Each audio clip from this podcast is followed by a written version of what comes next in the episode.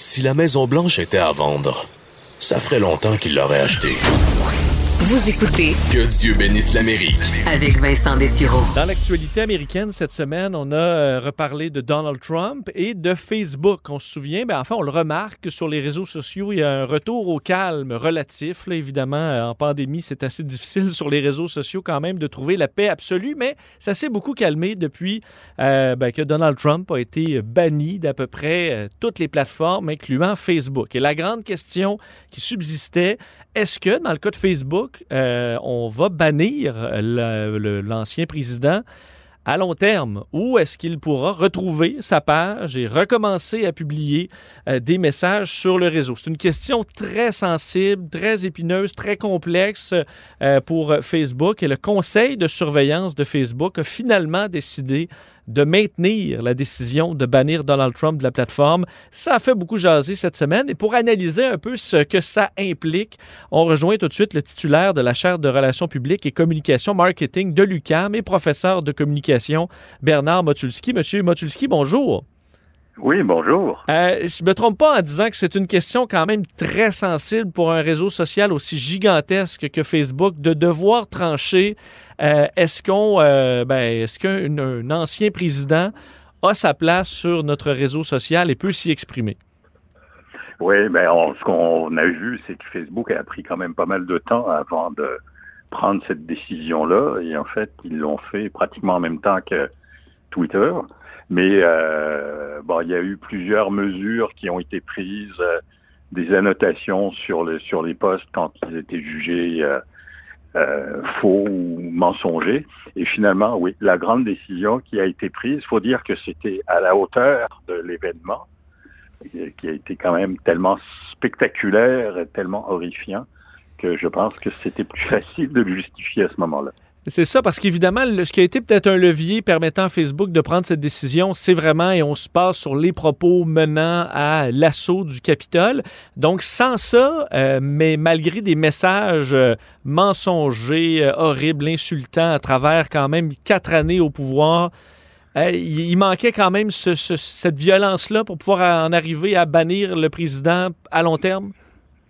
Ouais, ben l'impression aussi qu'on a, c'est je pense que Facebook, comme euh, les, les, les autres, mais Facebook est de loin euh, celui où il y a le plus de monde, sont aux prises avec euh, cet enjeu-là de l'agressivité, de la haine, de la violence, euh, des utilisations au fond qui sont largement différentes de ce qu'on on pensait faire au début, là, qui était un album, où on échangeait des familles, des photos avec sa famille, avec ses amis. euh, on est complètement sorti de ça et on a vu la, la, les jeux politiques, mais surtout les guerres, euh, être de plus en plus présents. Et j'ai l'impression que le mois de janvier, l'épisode du 6 janvier, ces bannissements-là, ça marque une, euh, une, étape aussi. On commence à se poser vraiment des questions, puis on voit que les gouvernements un peu partout aussi essayent de voir comment on peut mieux encadrer ce- ce- ce- cet espace euh, assez sauvage. Évidemment, dans le camp Trump, on va dire ah, attention, là, là vous riez, euh, la gauche américaine ou les anti-Trump de ça,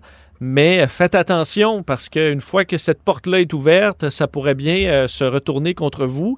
À quel point ça c'est vrai et vous pensez qu'il y a quand même un danger à ça, à commencer à contrôler ce que des politiciens ou dans ce cas-là d'anciens politiciens peuvent dire sur les réseaux sociaux? Oui, ben, je pense que la réaction de M. Trump a été très virulente hein, sur la, le fait qu'on le, on- il est muselé.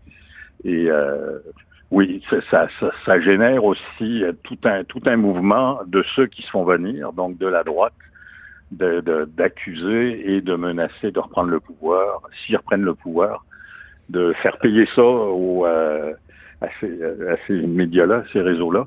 Ceci dit, la, la, la mesure pour M.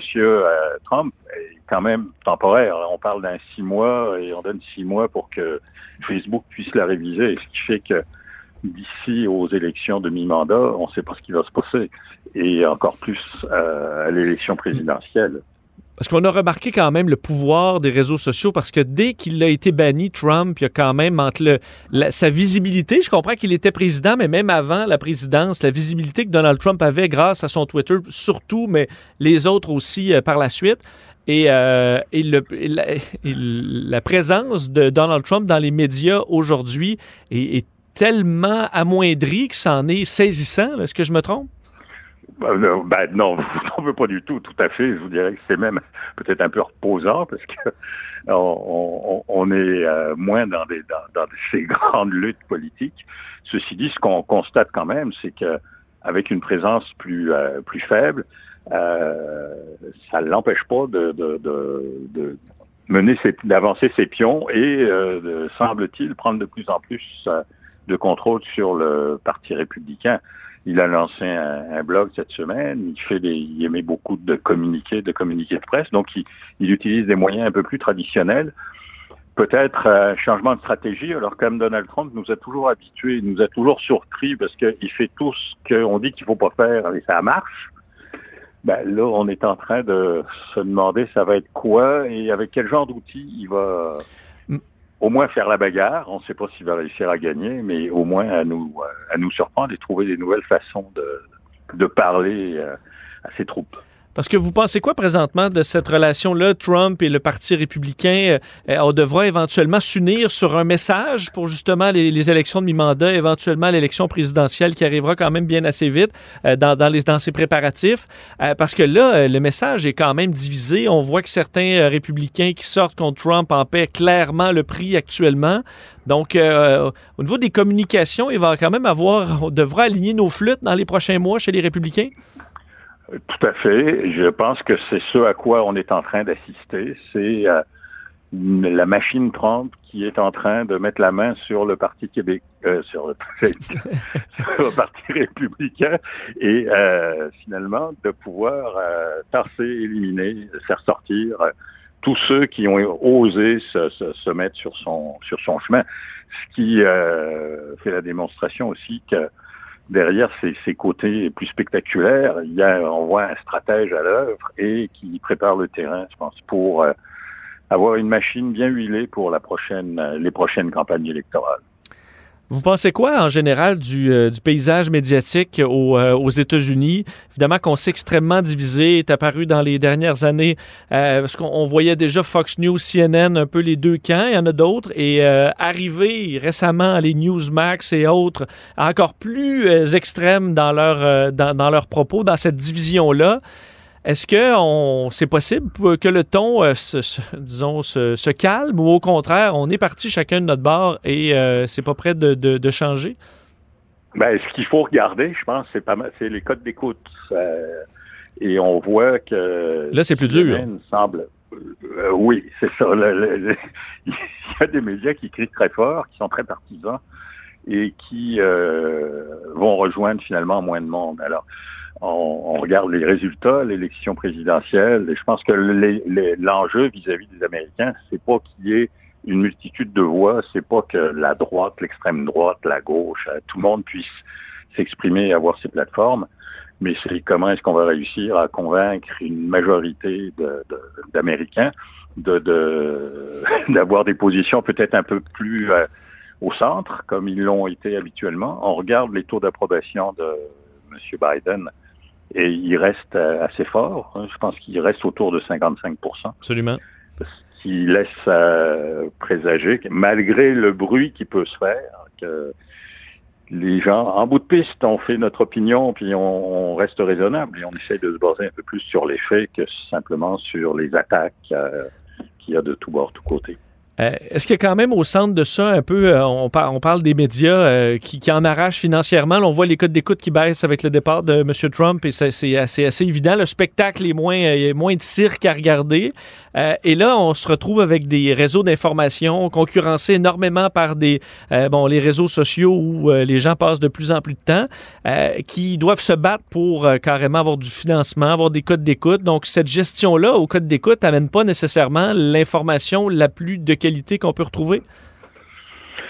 Non, mais ça a toujours été le cas pour les, médias qui vivent avec, euh, avec les codes d'écoute. Je vous dirais que la bonne nouvelle, c'est que sans doute que les catombes euh, auxquels on a assisté, surtout auprès des quotidiens aux États-Unis, euh, peut-être arrivé à un plateau. on voit certains comme le, New York Times, euh, le, Washington Post, qui réussissent à aller chercher un auditoire euh, d'abonnés, d'abonnés numériques, pas tellement la version papier, le Wall Street Journal aussi. Euh, donc, on, je pense que ce, ce, cette signe-là est sans doute moins importante aujourd'hui que euh, l'a été. C'est sûr que les les grands débats, les élections présidentielles, euh, tout ce qui s'en est suivi, la procédure d'impeachment et tout ça, ça a attiré beaucoup d'attention. Après, les gens sont peut-être revenus à des comportements euh, dans lesquels on, on, consacre notre attention à d'autres choses qu'aux nouvelles politiques. Mais euh, moi, j'ai bon espoir que la situation de la couverture de presse des médias aux États-Unis puisse euh, s'améliorer avec aussi les menaces qui pèsent sur les Google de ce monde et autres pour euh, tenter d'aller rediriger une partie de l'argent qui vont siphonner dans la publicité, pour diriger vers les médias. On sent quand même effectivement qu'il y a une volonté de plus en plus forte. On voit ce qui s'est passé en Australie, un bras de fer euh, qui, au Canada, on se pose les mêmes questions, en Europe. Donc, il y a de plus en plus de gouvernements qui, euh, qui veulent euh, s'assurer que les, les géants du web puissent contribuer aussi. Exactement. Et ça, cette tendance-là, c'est à la fois avoir une, un, meilleur encadrement, essayer de, limiter euh, les, insultes, les attaques. Je pense que Twitter est en train de mettre en, sur place, euh, de mettre en place au moins aux États-Unis une euh, politique pour que euh, si vous si vous voulez publier des insultes, euh, vous soyez au moins averti que vous êtes en train de le faire, puis que c'est peut-être pas une bonne idée.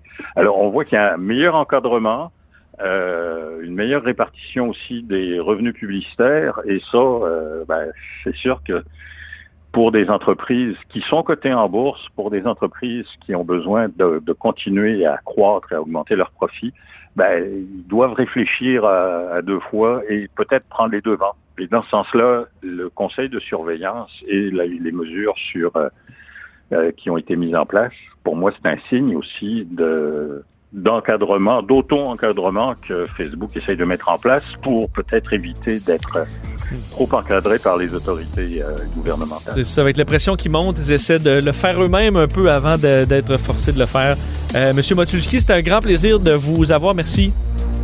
Et je vous en prie, bonne journée. Au revoir. Bernard Motulski est euh, titulaire de la chaire de relations publiques et communication marketing de l'UQAM et professeur de communication.